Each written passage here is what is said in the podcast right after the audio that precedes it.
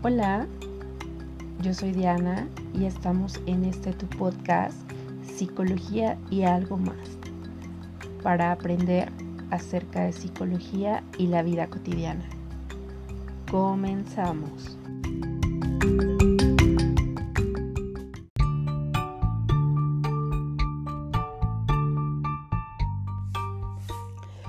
¿Alguna vez has experimentado alegría, tristeza, miedo e ira?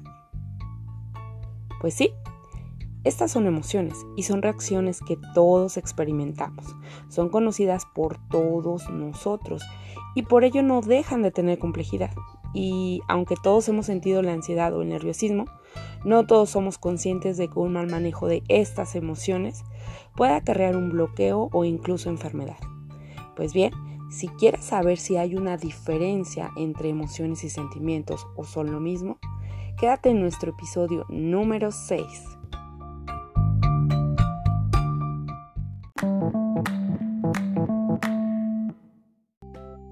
Emoción y sentimiento. Son dos palabras que se usan indistintamente y bueno, sin embargo existen claras diferencias entre ambas. El saber diferenciarlas puede ayudarte a cambiar comportamientos poco saludables y a encontrar más felicidad, tranquilidad o bienestar o paz en tu vida. Los sentimientos y las emociones son dos caras de la misma moneda y están muy, muy interconectadas, pero son dos cosas muy diferentes. Entonces, ¿qué es una emoción? Una emoción es un conjunto de respuestas neuroquímicas y hormonales que nos predisponen a reaccionar de cierta manera ante un estímulo externo, algo que veo u oigo, o interno, como un pensamiento, recuerdo o imagen. Las emociones son transitorias, lo que hace que nos saquen de nuestro estado habitual, nos impulsan y nos motivan hacia la acción. Las emociones son más intensas que los sentimientos, pero duran menos que estos. Las emociones se originan en las regiones subcorticales del cerebro, la amígdala y las cortezas prefrontales ventromediales, creando reacciones bioquímicas en el cuerpo que van a alterar el estado físico. Son energía que se mueven a través de nuestro cuerpo y que solo se estanca si las reprimimos. Es importante tener muy claro que una emoción no es buena ni mala como tal, Todas las emociones tienen un origen evolutivo y adaptativo, por lo que una emoción es una respuesta del organismo a diversos estímulos para la supervivencia de la persona. Quizás en algún momento te hayas preguntado, mm, ¿cómo nacen las emociones? Pues bien, el hogar de las emociones se encuentra en el sistema límbico, que es un área del cerebro que incluye el hipotálamo, la amígdala, hipocampo y cuerpos mamilares. Este sistema controla el estado del ánimo, las emociones y la motivación. Por tanto, desde esta teoría biológica, una emoción nace de la activación de un conjunto de neuronas del sistema límbico como si esto fuese un circuito integrado. Es que los neurotransmisores tienen como función llevar el mensaje en la comunicación entre las neuronas a través de la sinapsis y así producir un cambio eléctrico, que es la forma en que las neuronas van a interpretar la información.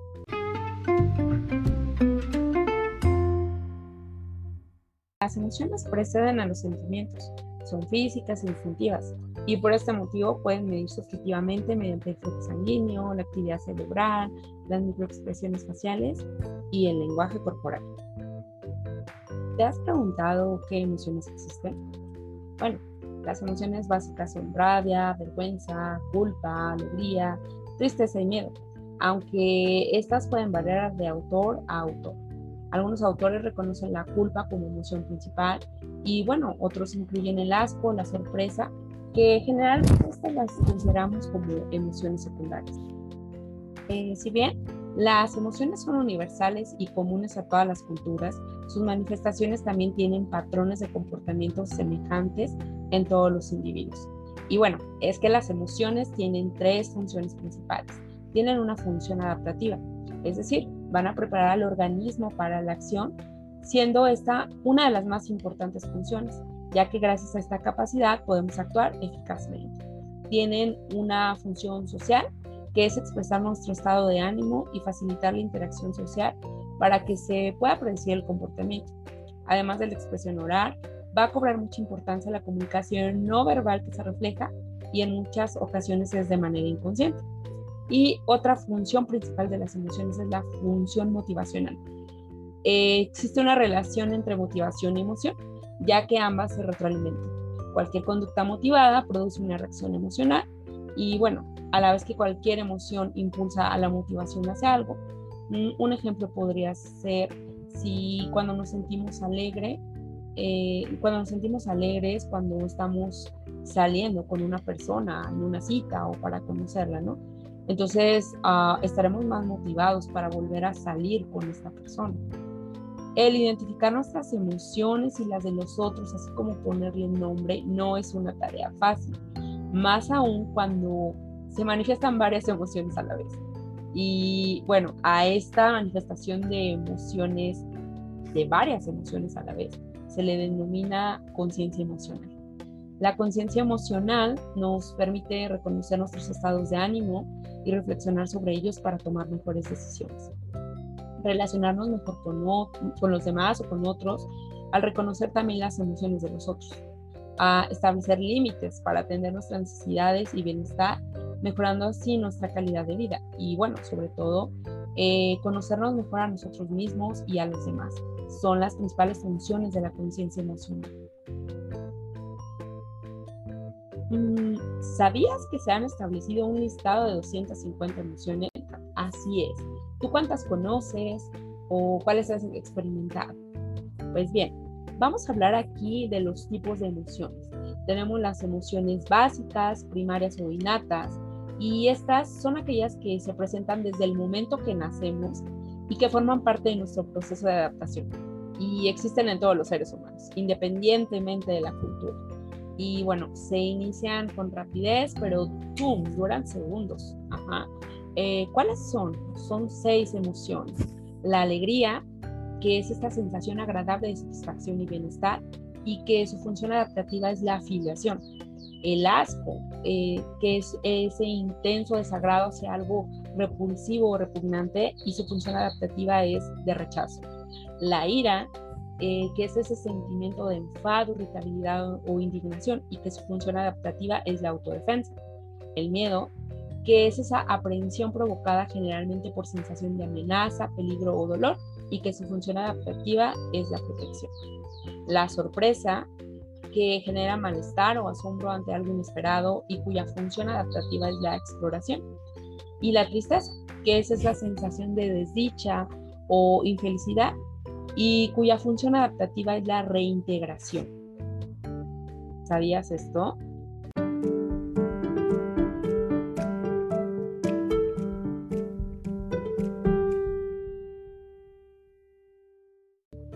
Hablaremos de las emociones sociales, secundarias o aprendidas. Estas surgen como consecuencia de la socialización y del desarrollo de capacidades cognitivas. varios autores eh, sitúan la aparición de estas emociones secundarias o aprendidas más o menos como a los dos años y medio o tres años y son posteriores a las primarias, es decir, a las emociones primarias. Primero, porque va a surgir una emoción básica y después una emoción secundaria. Por ejemplo, el miedo surge primero y posteriormente surge el sentimiento de amenaza o de enfado.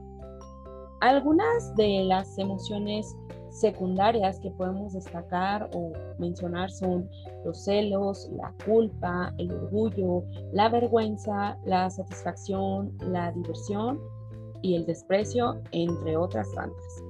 Volviendo a los tipos de emociones básicas, eh, si bien eh, es posible describir eh, seis emociones a partir de los patrones comportamentales de las personas, mm, hay una investigación que está siendo llevada por la Universidad de Glasgow, quien publicó The Incurrent Biology, y concluye que no son seis las emociones básicas, sino que son cuatro.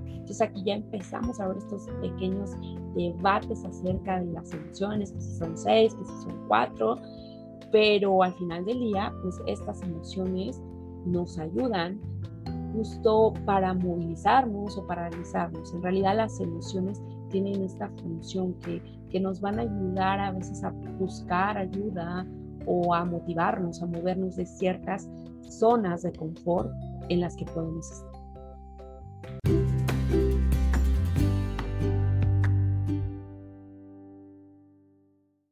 Ya hemos hablado mucho de las emociones. ¿Qué onda con los sentimientos? ¿Qué es un sentimiento?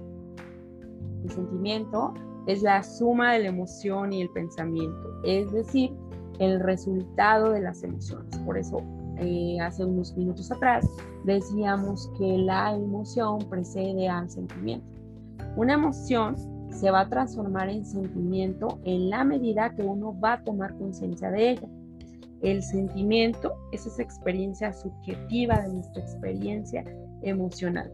Es decir, en el sentimiento interviene, además de la reacción fisiológica, un componente cognitivo y subjetivo.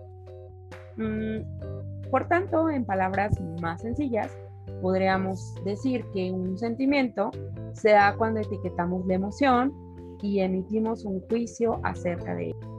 Mm, podríamos decir entonces que un sentimiento es una representación mental de lo que sucede en tu cuerpo cuando tienes una emoción y es el subproducto de que tu cerebro percibe y asigna un significado a esa emoción. Obviamente, esa emoción que estás sintiendo. Es importante mencionar que los sentimientos suelen durar más tiempo que las emociones y se dan después de las emociones. No hay sentimientos sin emoción. Involucran información cognitiva, generalmente subconsciente, y los sentimientos no se pueden medir con precisión. Si bien los sentimientos son más duraderos eh, que las emociones, y pues que decía, que decíamos hace un rato, que las emociones son temporales, los sentimientos están más vinculados a la reflexión no suelen estar relacionados con sensaciones físicas intensas. En realidad los sentimientos son más suaves y no ponen en marcha comportamientos de manera inmediata. Para poder comprender mejor acerca de un sentimiento, podemos hablar de la reacción emocional de miedo ante una serpiente que hemos visto en el campo, por ejemplo. Mientras que hablaríamos que el sentimiento de miedo hacia las serpientes es algo más general y no está vinculado a una situación determinada. Pero, mm, ¿cuáles serían los tipos de sentimientos? Bueno, pues los sentimientos se pueden dividir en negativos, sería como tristeza, miedo, hostilidad, frustración, ira, desesperanza, culpa, celos. Y en sentimientos positivos, felicidad, humor, alegría, amor, gratitud, esperanza y los neutros como la compasión o la sorpresa. Pero cabría preguntarnos, ¿cuál es la diferencia entre emoción y sentimiento? Pues bien, una diferencia fundamental entre los sentimientos y las emociones es que los sentimientos se experimentan conscientemente, mientras que las emociones se manifiestan consciente o inconscientemente. Tanto las emociones como los sentimientos tienen que ver con lo irracional, es decir, con esta manera subjetiva eh, de cómo la persona experimenta una situación. Y aunque son conceptos diferentes en la práctica, es importante mencionar que donde hay una emoción, hay siempre un sentimiento o varios, o varios sentimientos. Y bueno, se presentan a la vez y aunque podamos ponerle palabra a esa sensación que sentimos, la diferencia es más virtual y teórica que material, porque no podemos aislar un sentimiento de una emoción.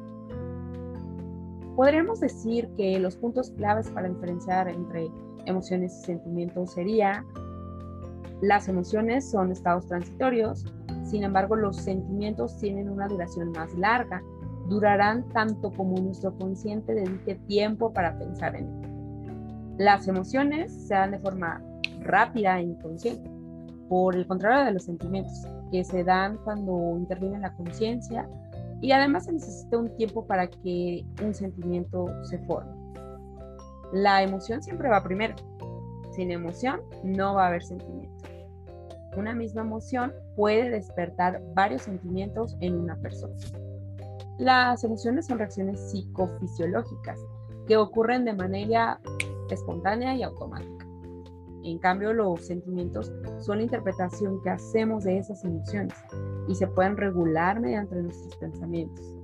Las emociones van a tener una intensidad mayor, mientras que los sentimientos, al intervenir la conciencia y los pensamientos, que son procesos más complejos, son menos intensos. Ser conscientes de nuestros sentimientos nos ayuda a poder gestionarlos, manejarlos o expresarlos de una forma más adecuada y o saludable. Sin embargo, las emociones aparecen querramos o no, ya que aparecen de forma automática ante una situación o pensamiento. A manera de resumen, podríamos decir en palabras cortas que las principales diferencias entre la emoción y sentimiento son su duración, su intensidad y reacción y su reacción en nuestro cuerpo. Pero, ¿cuál es la importancia de expresar tus emociones y sentimientos? Expresar las emociones tiene que ser una parte fundamental de nuestras vidas y de nuestras relaciones, tanto con los demás como con nosotros mismos. Y cuando existe esta dificultad para poder expresarlas e identificarlas, pues puede crear o nos puede crear problemas y gran malestar. Bueno, es gravísimo error pensar que debemos controlar nuestras emociones.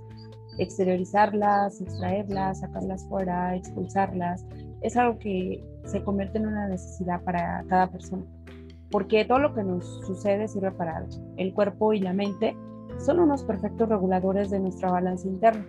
Y por eso es importante aprender a escucharnos más y controlar menos.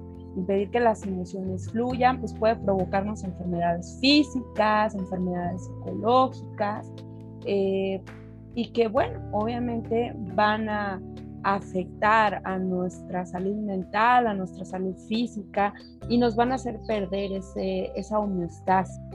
Es importante entender que las emociones y los sentimientos son una imprescindible fuente de información, ya que nos guían, nos ayudan a dar sentido a lo que pasa a nuestro alrededor o a lo que nos pasa, a entendernos a nosotros mismos y a relacionarnos con los demás.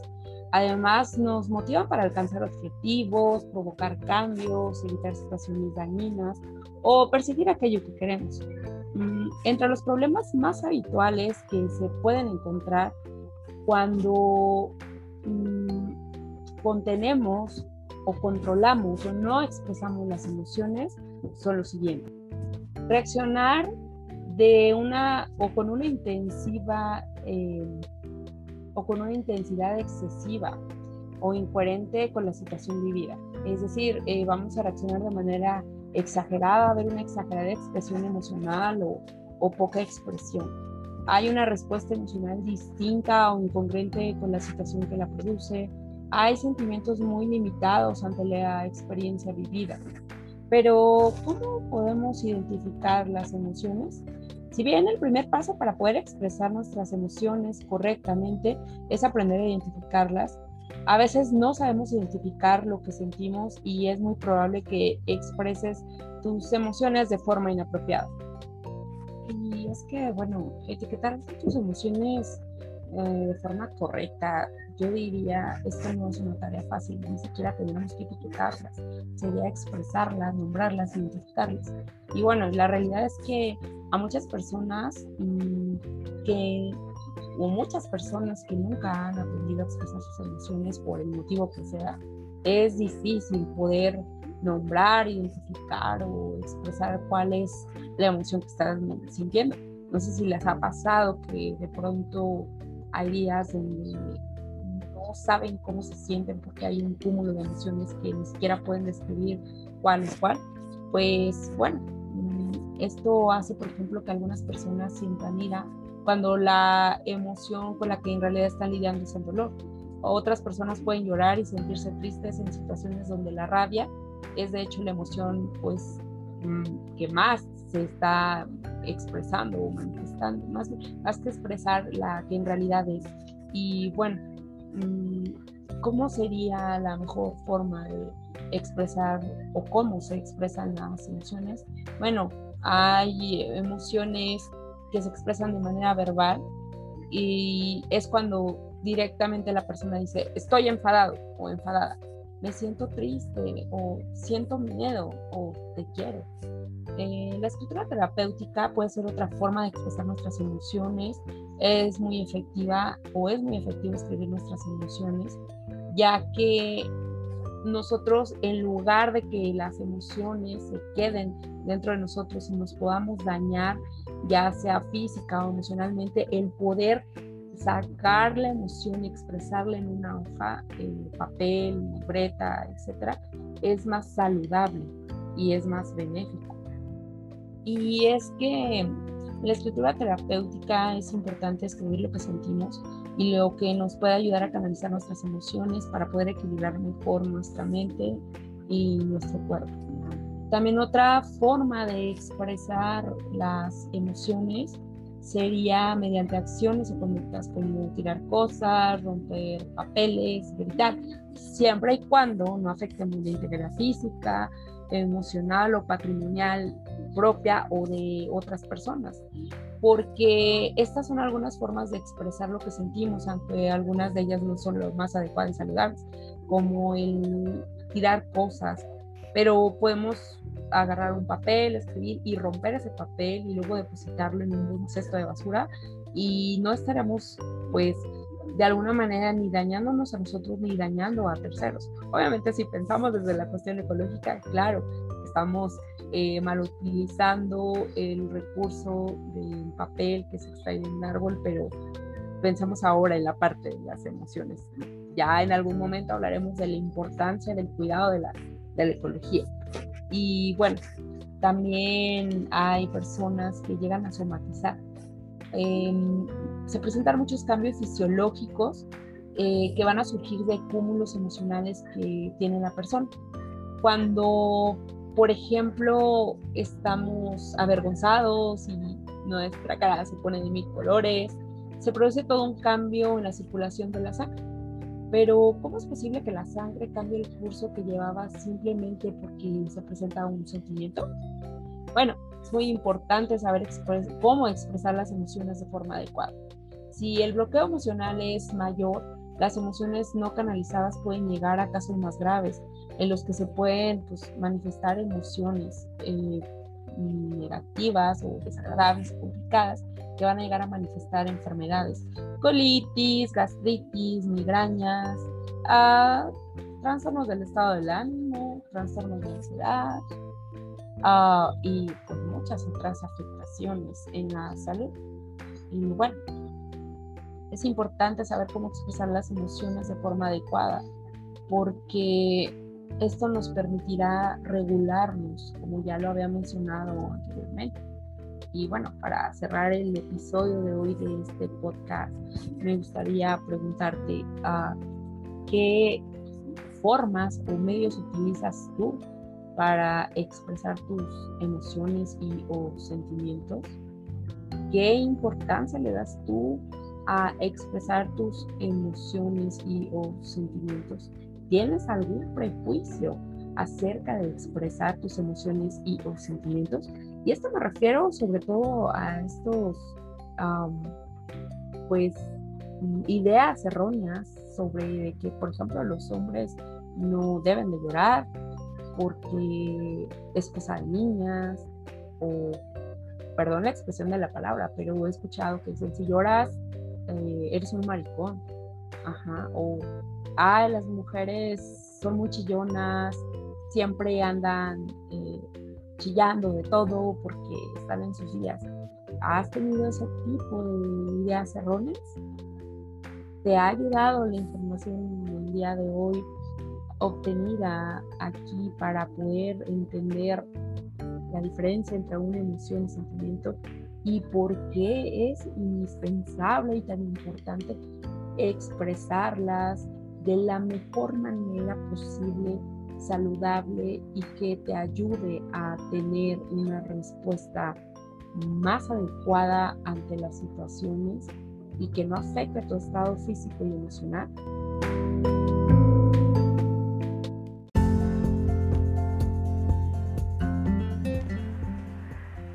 Bueno, vamos a descubrir qué matices tiene la palabra sentimiento y emoción.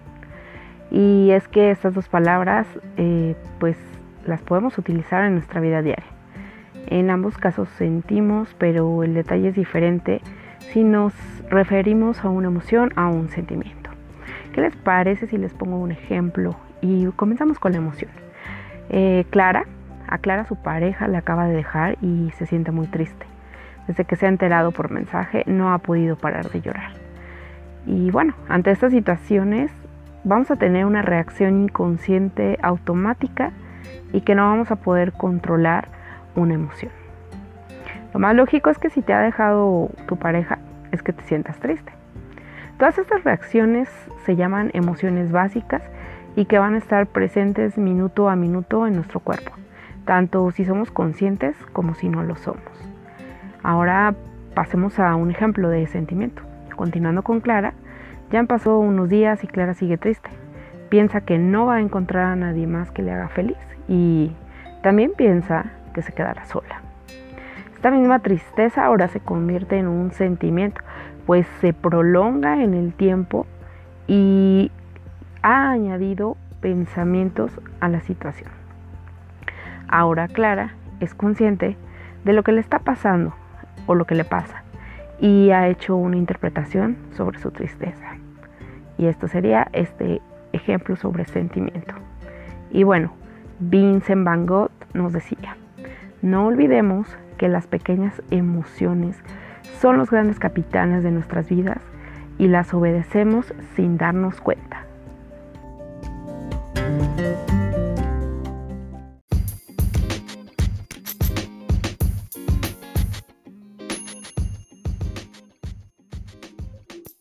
Es que la tendencia general se basa en reprimir las emociones eh, sobre todo aquellas que son como más desagradables y que las reprimimos especialmente en público, sobre todo por una cuestión educacional y cultural. Sin embargo, hacerlo no las elimina. El hecho de que reprimamos o no las expresemos no elimina las emociones, únicamente las va eh, juntando como en ese costalito que vamos llenando, llenando y va a llegar a un punto donde va a haber un cúmulo de emociones y que si no se expresan en el momento y de manera adecuada va a haber un desbordamiento de ese cúmulo de emociones. Y bueno, pues al reprimirlas, no expresarlas se intensifican y pues bueno, aquí vemos las consecuencias directas para, para la persona. Ya que las consecuencias negativas de no expresar tus emociones, pues son que primero se tiendan a censurar las emociones a nivel emocional, ya que pues tampoco está bien visto expresar ciertas emociones positivas o agradables en algunos casos y se debe demostrar cierta mesura. Esto conlleva también a una represión que acaba teniendo consecuencias negativas a nivel psicológico y físico. Por ello es que las consecuencias directas que derivan de reprimir las emociones serían un aumento de la tendencia a tener un trastorno psicológico, mayores síntomas depresivos y ansiosos, somatización o aumento de los síntomas psicosomáticos, explosiones de ira y mayor agresividad principalmente, mm, problemas estomacales, acuérdense de gastritis, colitis, ¿les suena? Eh, mayor uso de medicamentos, especialmente para dormir, cambios a nivel hormonal, baja autoestima, peor gestión o manejo del estrés y malas relaciones sociales. ¿Te das cuenta? ¿Te das cuenta la importancia que tiene de poder identificar, reconocer, nombrar y expresar de manera más saludable tus emociones? ¿Te das cuenta que reprimir no es la opción? Pues bien, Mm, si bien hay numerosas técnicas que ayudan a liberar las emociones, el día de hoy les eh, mencionaré tres, pero en realidad hay infinidad.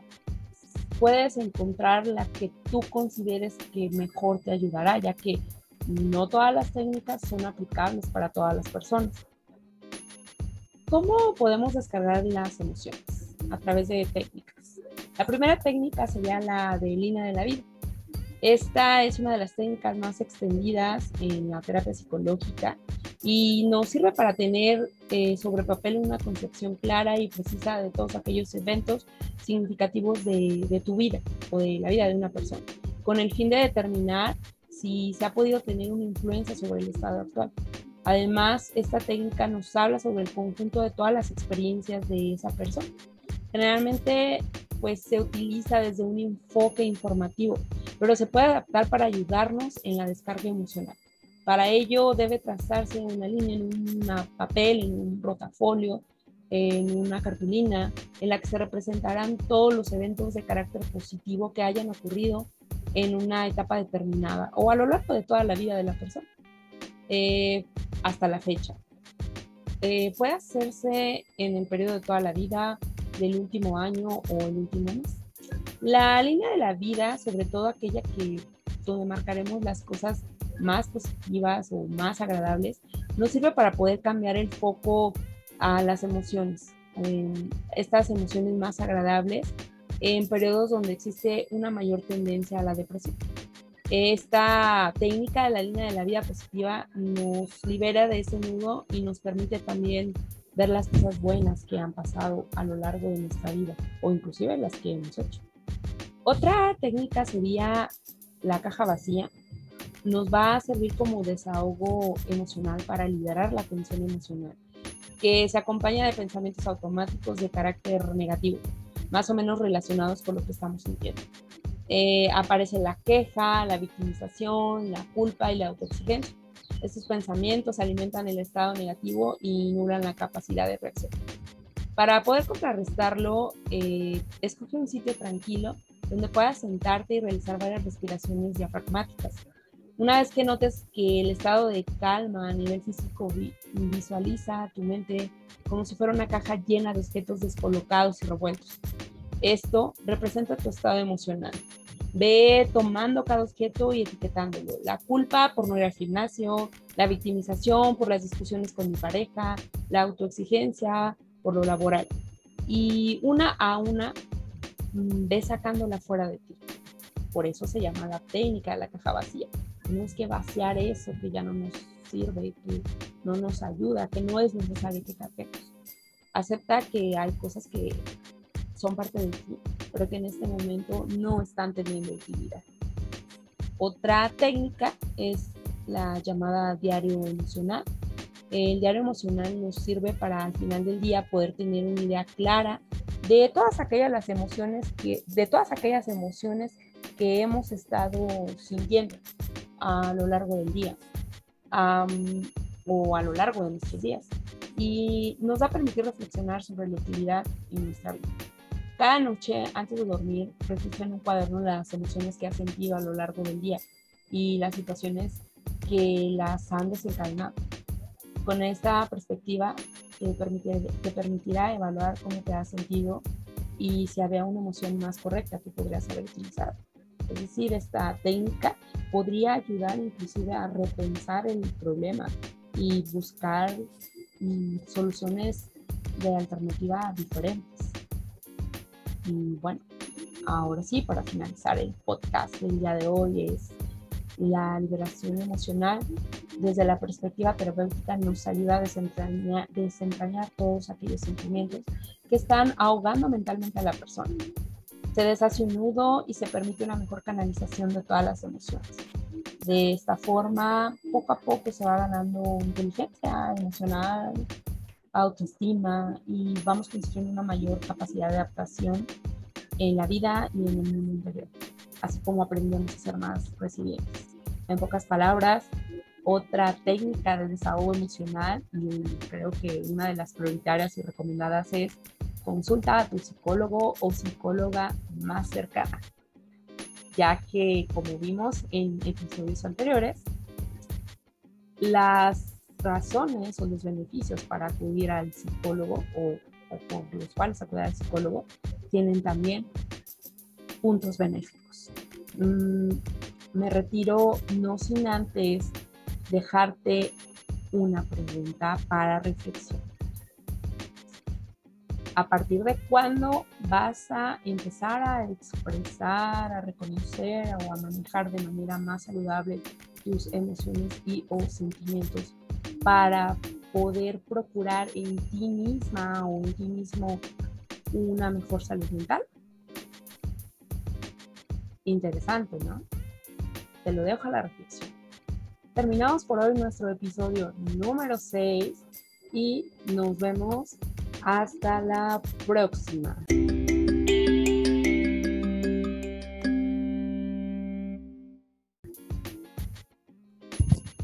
Todo aquello que no es expresado, el cuerpo habrá de manifestar.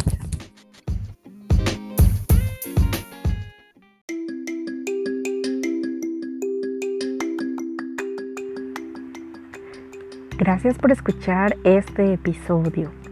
Si tienes alguna duda, alguna pregunta o algún tema a sugerir, envíanos un mensaje de voz.